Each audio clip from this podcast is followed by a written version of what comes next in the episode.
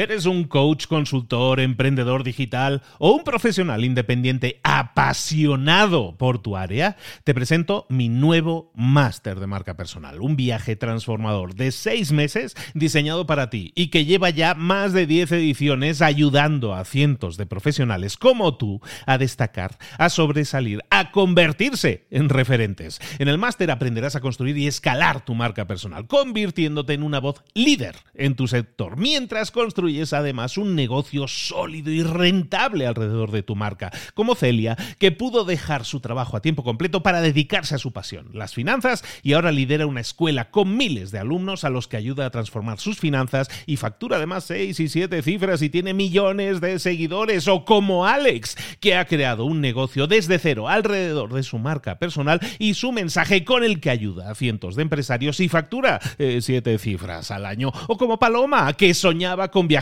por el mundo y que ahora vive como nómada digital con cientos de miles de seguidores y más de 17.000 alumnos. Gracias al máster, su sueño pasó de ser una idea a una realidad rentable y reconocida. Este es el momento de que tú también dejes tu huella, de influir y de vivir por fin de tu pasión. Visita librosparaemprendedores.net barra marca y descubre muchas más historias de éxito de gente que confió en nuestro método. En junio comenzamos además la nueva generación y añadimos más novedades, más servicios y más soporte que nunca. Únete a la élite de profesionales que ya están cambiando sus vidas. ¿Estás listo? ¿Estás lista para desarrollar tu marca personal y ser nuestra próxima historia de éxito? Pues visita librosparaemprendedores.net barra marca y comencemos. Hola, hola, esto es Mentor 360. Hoy vamos a hablar de nuevo de ventas. No te lo puedes perder. Abre los ojos. Comenzamos.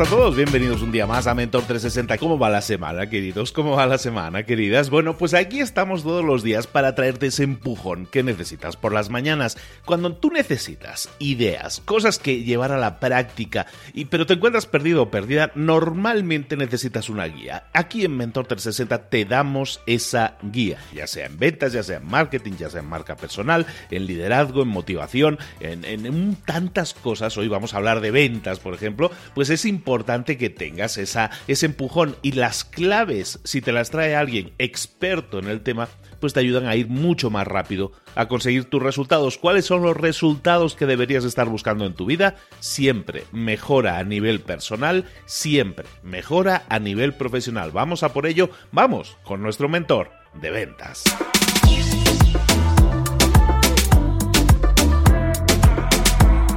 Llegó el momento de hablar con nuestro mentor del día. Hoy vamos a hablar de ventas, que es uno de esos grandes temas en los que necesitamos formación y a veces es complicado, estábamos hablando antes con nuestro mentor, a veces es complicado encontrar a la persona adecuada que no te esté vendiendo ahí filosofía barata, sino que te diga las verdades como templos que nos dicen temas de ventas nuestro queridísimo Carlos Ogor. Carlos, buenos días, querido, ¿cómo estás? Muy buenos días, Luis. Pues la verdad es que muy, muy, muy contento y ya con ganas de, de grabar, porque esto de grabar solo cada 15 días a mí se me hace corto Debería, deberíamos de grabar todos los días. Mejor, no, porque si no, la gente también se aburriría. Ya no tengo vida, ya no tengo vida, Carlos. No, no, no metas ideas que no deben ser. Bueno, vamos, vamos, a lo que vamos, Carlos, porque tenemos cosas pendientes contigo. Y es que nos hemos dejado por cerrar un ciclo, que en este caso era el ciclo de las preguntas en las ventas. Habíamos visto dos métodos y habíamos hablado del segundo método, el método de Spin, habíamos hablado del método en sí mismo, pero no habíamos puesto esos ejemplos prácticos que tú pones también y que nos sirven para aterrizar y, para que se nos grabe mucho mejor este tipo de métodos. Continuamos con el método Spin hoy, ¿te parece? Me parece imprescindible. De hecho, hay que recordar a los oyentes que el, spin es un tipo de flujo de preguntas o un quiz map, como, como llamamos en, entorno profesional. Es un flujo de preguntas que utilizamos cuando no conocemos las necesidades explícitas, es decir, cuando no podemos hacer venta directa, sino que lo que tenemos que hacer es un poco de venta consultiva y extraer a partir de una serie de necesidades implícitas o una serie de necesidades que el cliente o bien no tiene o bien no nos dice que tiene y de ahí sacar que sí sean explícitas y que con ellas, o sea, con los beneficios de nuestro producto ya podemos satisfacer. Hoy, como bien has dicho, lo que vamos a hacer va a ser un ejemplo y ese ejemplo pues va a ser el de vender en unos grandes almacenes. Antes de nada, lo que quiero un poco exponer es la situación, es decir, vender, por ejemplo, un televisor en unos grandes almacenes supone estar pues en un entorno donde la oferta es bastante amplia y donde además la gente que llega no llega con necesidades explícitas. ¿Por qué? Pues porque ellos a lo mejor en el mejor de los casos van buscando un televisor, pero mm, no saben exactamente el televisor que quieren. Y muchas veces las características o la gran cantidad de características que cada televisor tiene, pues no ayuda a que esas necesidades sean explícitas sí que muchas veces pues vas con una idea de, un tamaño, pues oye, quiero un televisor de 55 pulgadas o de 65 pulgadas o de 70 pulgadas. Pero luego el vendedor suele ponerse a hablar de cosas, si, si alguna vez te ha pasado y al oyente que esté escuchando esto seguramente le haya pasado, vas, le preguntas y luego el vendedor empieza a hablarte de la frecuencia, de los tonos de color, del no sé cuánto. Y tú ya ahí como que empiezas a perderte y empiezas a pensar, vale, pero yo esto lo necesito realmente. Entonces, es un ejemplo. Luego, además, existen muchas variedades, muchos televisores donde poder elegir y es un ejemplo claro de por qué hay que utilizar el método SPIN más allá de que el cliente venga con una pequeña necesidad, yo tengo que ir sacando muchas más necesidades, muchos más deseos, muchos más intereses o incluso algún miedo, tengo que extraerlos y a partir de ahí darle este televisor que mejor se va a adaptar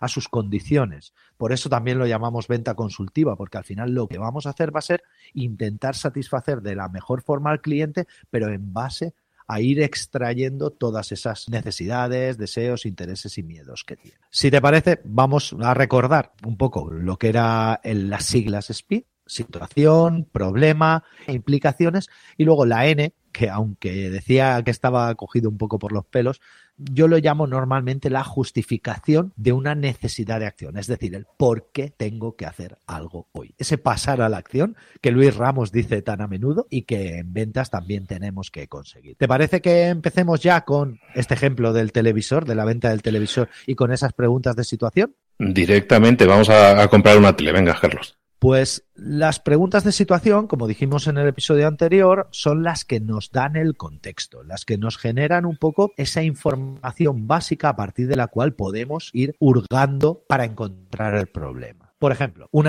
caso de que una persona llega a un centro comercial y vaya buscando un televisor, a lo mejor una pregunta de situación de contexto básica es preguntarle si ya tiene un televisor en casa. ¿Por qué? Pues porque hay muchas veces que ya tienen un televisor y están buscando un segundo televisor o están pensando en retirar ese que tienen y cambiarlo por otro más grande. Entonces, una buena pregunta de situación sería decirle, ¿tiene usted televisor en casa? Porque la respuesta nos va a ayudar a entender al cliente.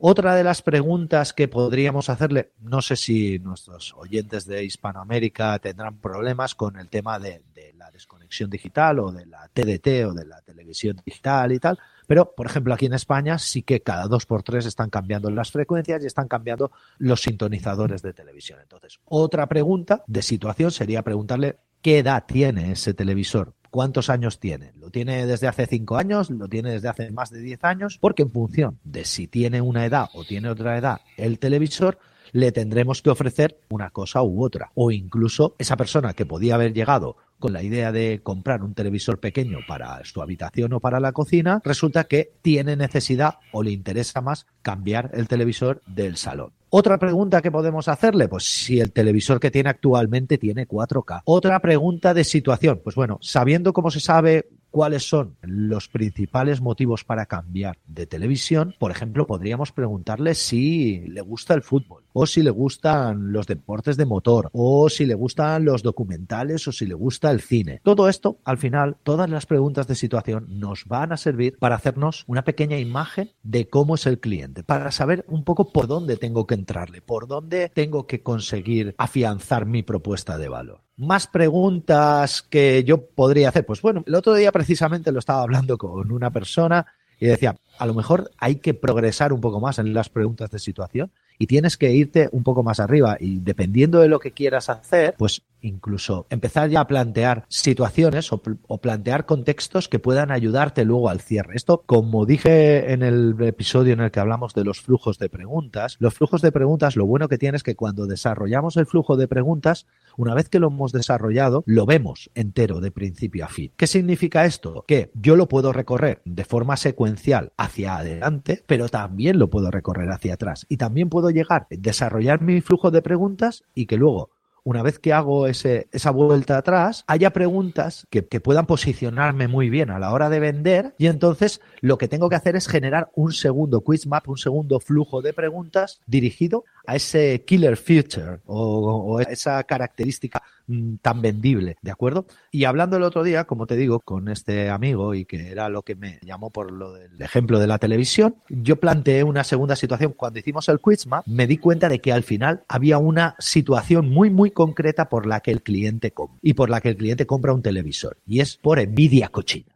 ¿Por qué? Pues porque resulta que si mi amigo tiene una televisión mucho mejor que la mía, eso es una motivación de compra para mí, ¿de acuerdo? Entonces, hicimos un quiz map en el cual desarrollamos un spin completo, pero cuando llegamos al final y vimos que una de las preguntas de necesidad de justificación de acción era el no tener que ir a gorronearle la televisión a nuestro amigo, decidimos hacer un segundo quiz map paralelo para aquellos clientes, por así decirlo, que ya tienen televisión, que no saben muy bien lo que están comprando o incluso que no tenían interés en comprarla. ¿De acuerdo? Bueno, pues preguntas de situación para este caso, por ejemplo, podría ser, ¿tienes algún amigo que tenga una televisión 4K? ¿Está contento tu amigo con, con, su televisión 4K? ¿Qué es lo que más le gusta a tu amigo de su televisión 4K? Otra pregunta de situación que también nos ayuda mucho a preparar el quiz map, a preparar el flujo de preguntas es, ¿Has visto ya algún partido en una televisión 4K de alta definición? ¿O has visto alguna carrera de motos o de coches en un televisor 4K? Al final, todas estas preguntas lo que están haciendo es dándonos información, pero también otra de las cosas que hablábamos, y aquí es un poco enlazar con toda la información que ya, ya llevamos vista, y estamos también sembrando los argumentos que el cliente nos va a tener que devolver acuerdo? Dijimos que una de las bases de las preguntas es que si las hacías bien y las hacías en el orden correcto, el cliente te tenía que responder ciertas cosas. Y si el cliente te responde esas ciertas cosas, lo que te responde automáticamente pasa a ser realidad. Es decir, para el cliente eso es verdad. ¿De acuerdo? Entonces, si yo le pregunto a un cliente, ¿has visto alguna vez un partido ya en un televisor 4K? Sí. ¿Qué es lo que más te ha gustado? Pues la nitidez, pues la definición, pues el no sé qué toda esa información que nos está dando, luego la vamos a poder utilizar a favor nuestra para venderle ese mismo televisor al cliente. Claro, si le decimos a un cliente, oye, tienes un televisor 4K en casa y nos dice que no, decimos, vale, pero ¿alguna vez has visto un partido de fútbol, una carrera de motos o una película o El Señor de los Anillos o Juego de Tronos o tal película, ¿la has visto en 4K? Y si te dice, sí, sí la he visto, vale, ¿qué es lo que más te ha gustado? Entonces, con esa información que nos dé, nosotros vamos aglutinando y con eso va a ser sobre lo que vamos a estructurar luego nuestro argumentario de venta. Tal y como he explicado al principio, se trata de identificar dónde tendríamos un agujerito por el que podríamos colarnos para seguir haciendo preguntas. Una vez que hemos hecho estas preguntas de situación, lo siguiente es hacer preguntas de problema. ¿Recuerdas lo que eran las preguntas de problema, Luis? Recuérdanoslo a todos.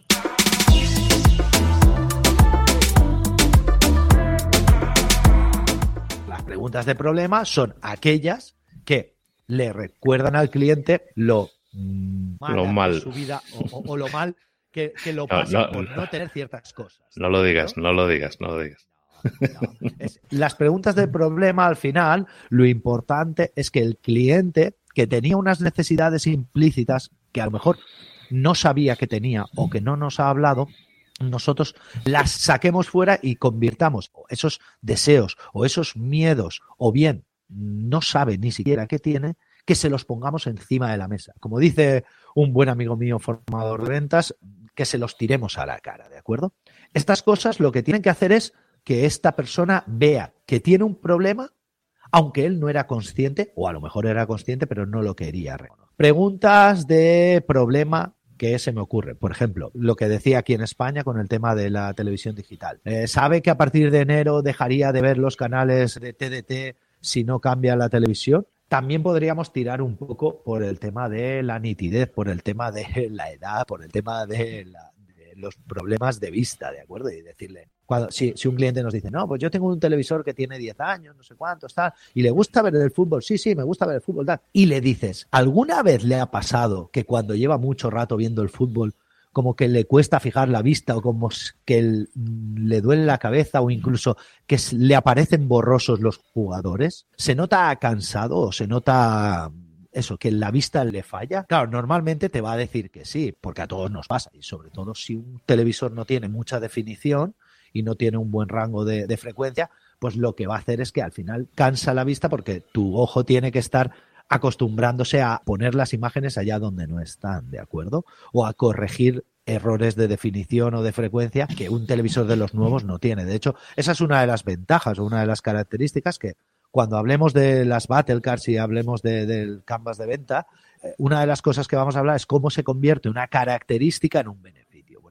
Uno de los beneficios es que al tener un televisor, al tener más resolución y tener más frecuencia de rango dinámico, lo que te hace es que te cueste menos fijar la vista, lo veas todo más nítido y puedas estar más tiempo viendo la televisión. Aunque eso no sé si es bueno, porque al final si vemos tres horas o cuatro horas al día la televisión y esto va a hacer que podamos verla cinco o seis horas, pues no sé cuándo vamos a trabajar. Pero bueno, nosotros en este caso somos vendedores y lo que tenemos que hacer es preocuparnos por vender la televisión. Estas serían preguntas de problema. Es algo que el cliente a lo mejor no se había dado cuenta o a lo mejor no había sido consciente y de repente se lo tiramos a la cara. De repente se encuentra con que, ostras, pues es verdad. Que además aquí es cuando un vendedor hace este tipo de preguntas y ve en la cara de su cliente que el cliente dice, ostras, pues es verdad, ¿no? Por ejemplo, preguntas de problema en el caso del amigo este, ¿de acuerdo? En el caso del amigo que tiene la televisión 4K, si, si hubiéramos decidido que vamos a intentar venderle la televisión 4K, pues es un poco por, por la envidia y todo esto, podríamos hacerle una, una pregunta de problema del tipo de, piensa en la televisión de su amigo ¿Qué es lo que más le gustaría que su televisión tuviera y no tiene y que la de su amigo sí tiene? ¿Qué es lo que pasa? Que cuando nos responda esto, él mismo nos está dando los problemas que tiene su televisión. Es decir, nos está dando los argumentos por los que va a querer cambiarla. Entonces, por eso es por lo que es tan potente utilizar preguntas. Yo siempre vuelvo a lo mismo, las preguntas son la herramienta más potente que tenemos, pero es que es así. Si yo le digo, oiga, piensa en la televisión de su amigo, seguro que hay cosas de la televisión de su amigo que le gustan y que no le gustan de la suya. Dígame cuáles son. Pues todas las respuestas que el cliente me esté dando automáticamente pasan a ser problemas para él. Con lo cual, ya tenemos las preguntas de problemas resueltas, ya tenemos los problemas encontrados y tenemos que pasar al siguiente paso, a las implicaciones. Las implicaciones, ¿recuerdas un poco lo que eran las implicaciones, Luis? Recuérdanoslo también. Venga, bueno, pues las implicaciones son aquellas cosas que si yo no resuelvo, del problema pueden complicarme la vida. O sea, se pueden ir a peor. Por ejemplo, cuando hablamos lo que hablábamos de la falta de nitidez, cuando hablamos de la resolución, cuando hablamos de la tasa de frecuencia, de la tasa de refresco y todo esto, ¿vale? Esto, si la falta de nitidez al final sabemos o ya le hemos dicho al cliente o el cliente ha reconocido que le puede generar un dolor de cabeza, una sensación de malestar en la vista, pues, por ejemplo, podríamos decirle, ¿qué edad tiene usted? Y si te dice, pues, tengo 44 años, muy bien. ¿Y usted cree que si ya con 44 años viendo un partido de fútbol le duele la cabeza, dentro de 4 o 5 años, si tiene la misma televisión, ¿usted cree que le va a doler más o le va a doler menos la cabeza? Esto es ir a mala leche, ¿no? Estamos haciendo mucho daño. Pero es que esas son las preguntas de implicaciones. Es decir, las implicaciones es hurgar en la herida.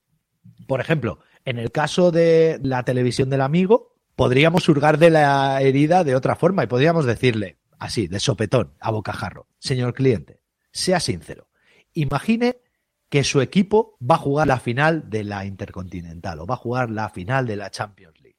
¿Preferiría ver el partido en su televisión o en la de su amigo? Cuando tú le dices esto a un cliente, uff, el cliente no puede por más que retratarse. Es decir, ya le estás haciendo muchísimo daño, has hurgado muchísimo en su herida, pero de eso se trata. Tú has sido muy cortés, tú has sido muy gentil, los dos sabemos que estás fastidiándolo, o sea, tanto el cliente como tú, ambos sabéis que la pregunta que le has hecho la ha jodido un poco, perdón por la expresión, ¿vale? Pero le ha fastidiado un poco. Pero tú tienes que hacerla porque de esa forma lo que estás haciendo es haciendo que él sienta más necesidad de que tiene que cambiar la televisión. Y ya una vez que hemos hecho esas implicaciones, una vez que le hemos hurgado en la herida y le hemos dicho, vale, ¿tú crees que esto va a ir a mejor o a peor con el tiempo? Ya vamos a pasar a la acción. Vamos a las preguntas de justificación de la necesidad de acción. Y, por ejemplo, una pregunta básica de justificación de la necesidad de acción, pues podría ser, ¿crees que los televisores 4K ofrecen mejor o peor nitidez que tu televisor antiguo? Obviamente, el cliente te va a decir, no, no, mejor. Vale, ¿y crees que si la nitidez es mejor en un televisor de los nuevos que en un televisor antiguo, ¿crees que eso reduciría tu dolor de cabeza o reduciría tu vista cansada? Obviamente va a tener que decir que sí. Y luego ya podríamos hacerle una pregunta de estas que yo siempre recomiendo que seáis muy sutiles cuando, cuando hacéis, pero podríamos hacerle una pregunta muy, muy movilizadora de acción, del tipo de, ¿qué prefiere? ¿Que le siga doliendo la cabeza cuando ve los partidos de su equipo o cambiar de televisión? Luego podríamos incluso no ser tan directos, hay que saber mucho del perfil de cliente con el que estás tratando, si es un perfil mucho más eh, pragmático, al que sí que podríamos hacerle algo así. Pero imaginemos que tenemos un perfil que no es tan pragmático, tenemos un perfil que es poco más conciliador o un poco más analítico, ¿de acuerdo? Podemos utilizar el efecto cazafantasmas que hablaba en el programa anterior. ¿De acuerdo? Entonces, podríamos cambiar esta pregunta, que es bastante directa, podríamos desmenuzarla en dos y podríamos decirle, ¿quiere que le siga doliendo la cabeza por ver partidos de su equipo? El cliente obviamente nos va a decir, no, no quiero hacerlo. Y entonces le podemos preguntar, vale, ¿y qué piensa hacer para evitarlo? Obviamente la única respuesta es cambiar el televisor. Tú lo sabes, él lo sabe pero ya lo has dirigido y además de forma muy sutil. Oye, ¿te duele la cabeza cuando ves el, un poco por resumir este hilo de, preguntas, ¿vale? Cuando ves la televisión, a veces notas que te duele la cabeza, sí. ¿Crees que ese dolor de cabeza o esa falta de visión o esa visión borrosa podría deberse a que tu televisor tiene poca definición, tu televisor tiene poca tasa de refresco? Sí. ¿Crees que un televisor nuevo o un televisor de última generación soluciona todos estos problemas? Pues sí. ¿Te gustaría que te siguiera doliendo la cabeza? No. Vale, pues ¿qué podrías hacer para cambiarlo? Ay, pues cambiar el televisor. Pues blanco y en botella. Le acompañamos, le decimos que elija este o que elija el otro. Obviamente, si hemos hecho bien las preguntas de situación, si hemos hecho bien las preguntas de contexto, le recomendaremos un televisor que se ajuste a sus necesidades, porque, claro, las preguntas de situación habríamos incluido, pues, ¿cuánto tamaño tienes para colocar el televisor? ¿Va a estar en la cocina, va a estar en el dormitorio o va a estar en el salón? El salón, ¿cómo es de grande? ¿A qué distancia tienes el sofá? Todas estas cosas que no voy a decir porque eh, se trataba un poco de resumir, pero sí que quería que vierais un poco cómo se desarrolla todo el flujo en, en cuatro pasos. Primero, situación de, o sea, todas las preguntas de situación y de contexto. La pregunta de problema, ¿vale? ¿Crees que tu problema de visión borrosa o de, o de dolor de cabeza puede deberse a esto? Sí. ¿Crees que eso va a ir a más? Pues sí. Y si no cambias la televisión, ¿crees que va a ser mejor o peor? Pues peor. Y si envejeces, ¿va a ser mejor o peor?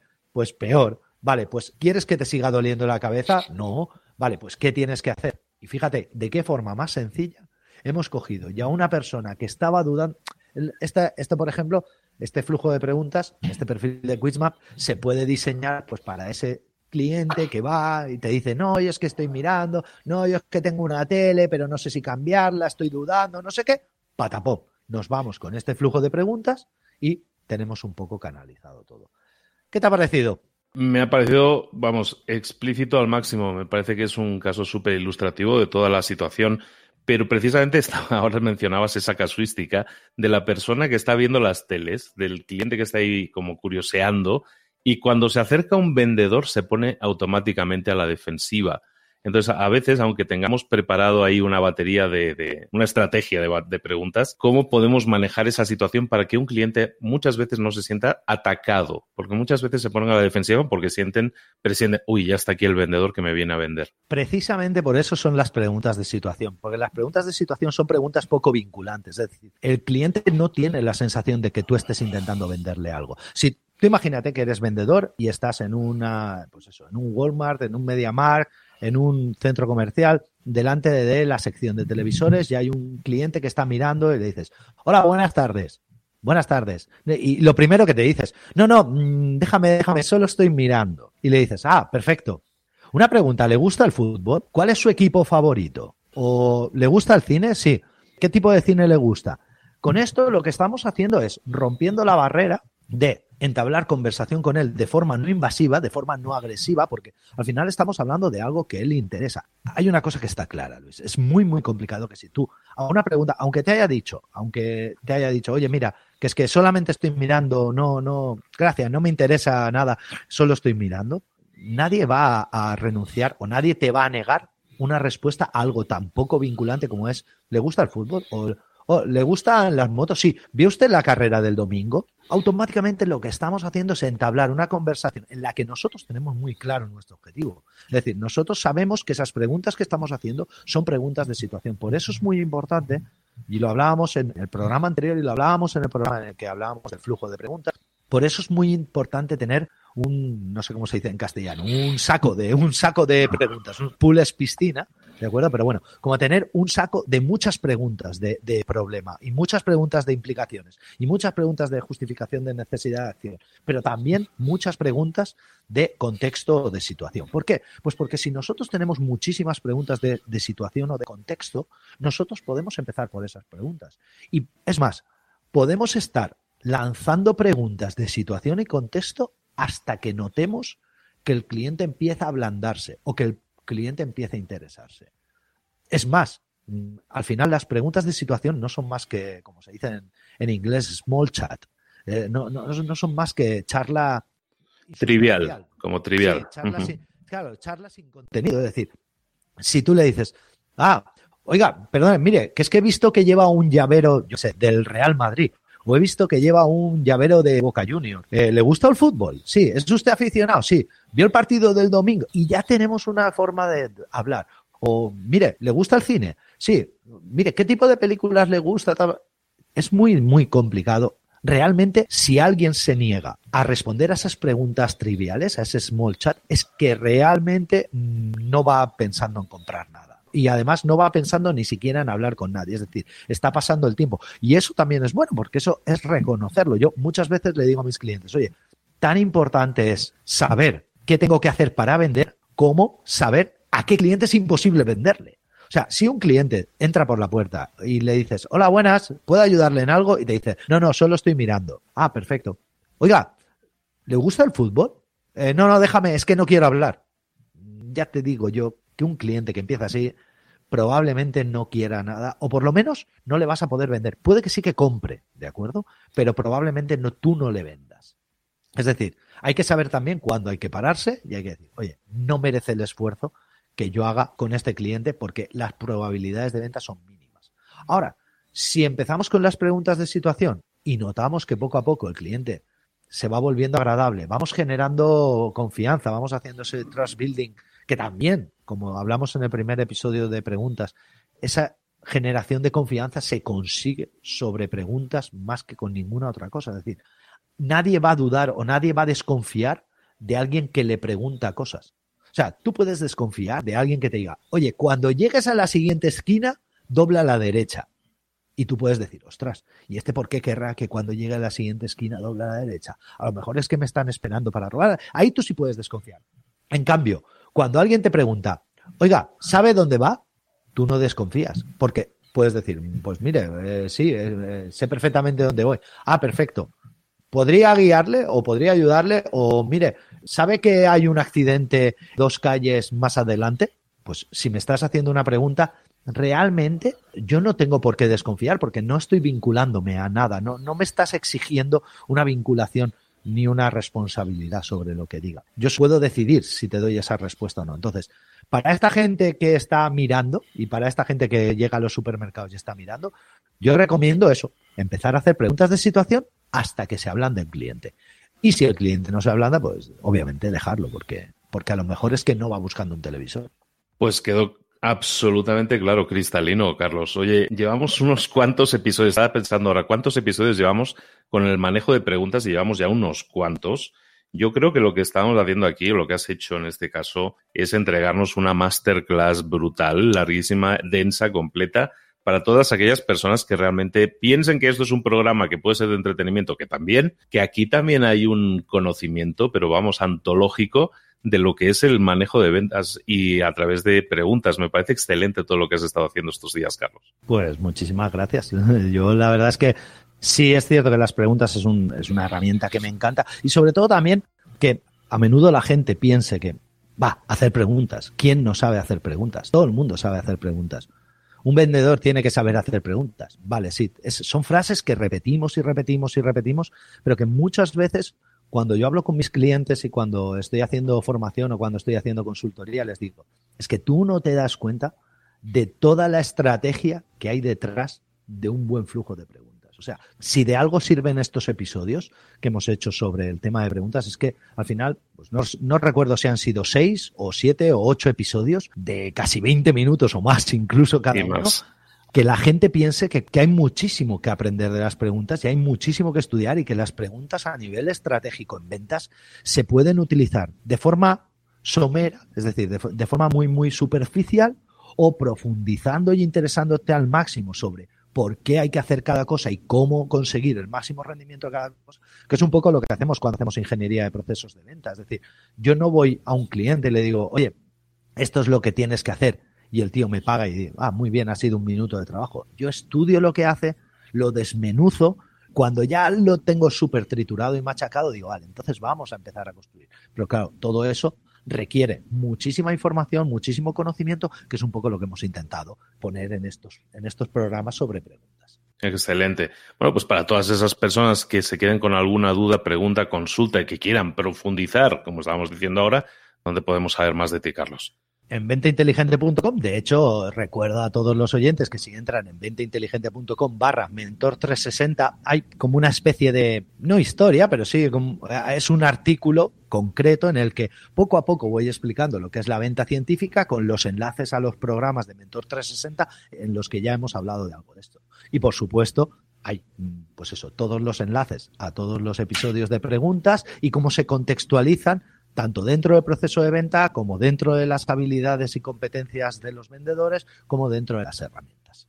Espectacular. Pues bueno, chicos, chicas, ventainteligente.com barra mentor 360 para recordar lo que ya hemos estado viendo, por si queremos rebobinar y ver algún episodio, escuchar algún episodio anterior, o si queremos tener una visión, ¿no? Una visión muy general desde arriba, una vista de pájaro completa de todo lo que está dando Carlos, porque os aseguro que, bueno, ya no sé si llamarlo masterclass, esto ya es un máster lo que estamos haciendo en ventas, que ha dicho Carlos. Esperemos que a todo el mundo les aproveche. Que así sea. Nos vemos muy pronto, Carlos. Te esperamos aquí de nuevo. Un abrazo grande. Un abrazo, Luis. Hasta luego.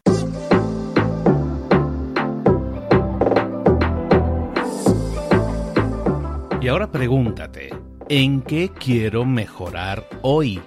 No intentes hacerlo todo de golpe, todo en un día. Piensa, ¿cuál es el primer paso que puedes dar ahora mismo? En este momento, quizás. A lo mejor te lleva dos minutos hacerlo. Si es así, ¿por qué no empezar a hacerlo ahora? ¿Por qué no empezar a hacerlo ya? en este momento. Ahora, cierra los ojos, respira hondo y repite, sé lo que tengo que hacer. Sé cuál es el siguiente paso. Voy a darlo en este momento. Piénsalo, siéntelo y.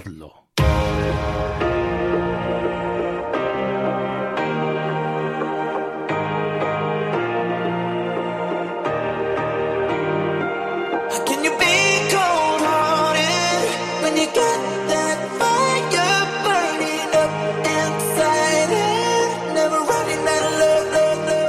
Muchas cosas de las que hemos visto hoy ya las sabes. La mayoría del conocimiento que compartimos aquí ya lo sabes. Sabemos lo que tenemos que hacer, sabemos lo que tenemos que evitar, lo que no tenemos que hacer, todo eso ya lo sabes. El único problema es que no lo ponemos en práctica, no pasamos a la acción y es ahí donde te necesito a ti y a tu compromiso. Si una sola de las ideas que hemos comentado hoy resuena en ti, te llama a ponerla en práctica, entonces, define el paso más pequeño posible, el gesto más mínimo, y hazlo ahora mismo.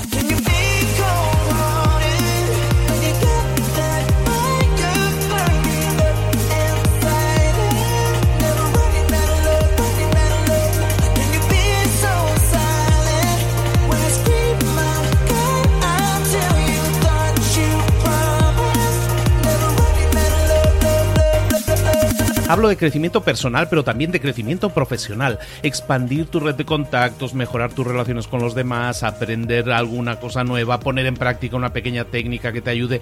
Todo suma, pero solo suma si lo pones en práctica. No si piensas en ponerlo en práctica. Pensar en ponerlo en práctica no sirve, tienes que ponerlo en práctica, pasar a la acción.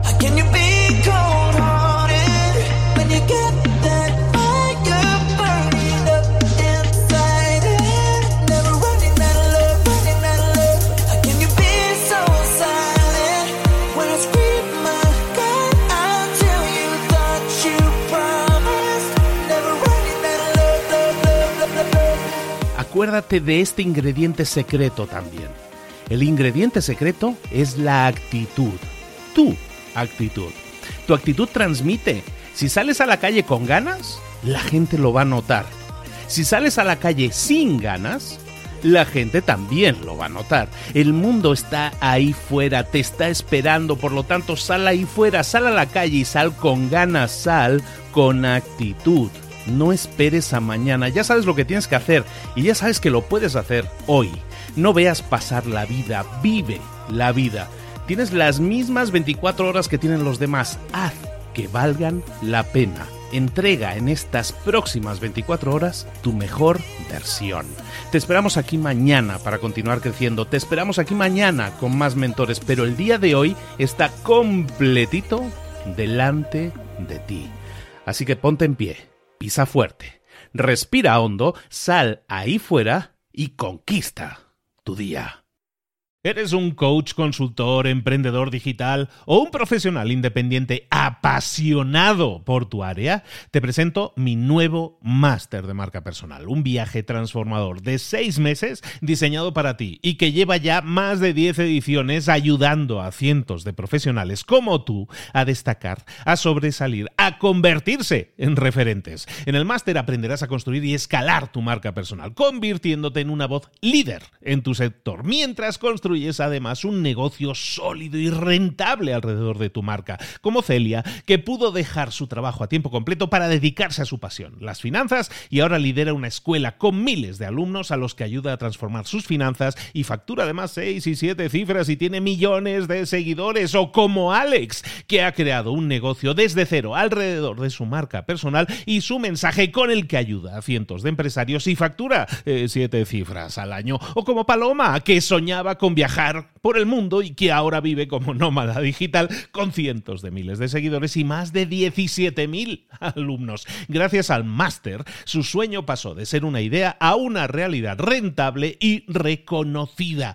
Este es el momento de que tú también dejes tu huella, de influir y de vivir por fin de tu pasión. Visita librosparaemprendedores.net barra marca y descubre muchas más historias de éxito de gente que confió en nuestro método. En junio comenzamos además la nueva generación y añadimos más novedades, más servicios y más soporte que nunca. Únete a la élite de profesionales que ya están cambiando sus vidas. ¿Estás listo? ¿Estás lista para desarrollar tu marca personal y ser nuestra próxima historia de éxito? Pues visita librosparaemprendedores.net barra marca y comencemos.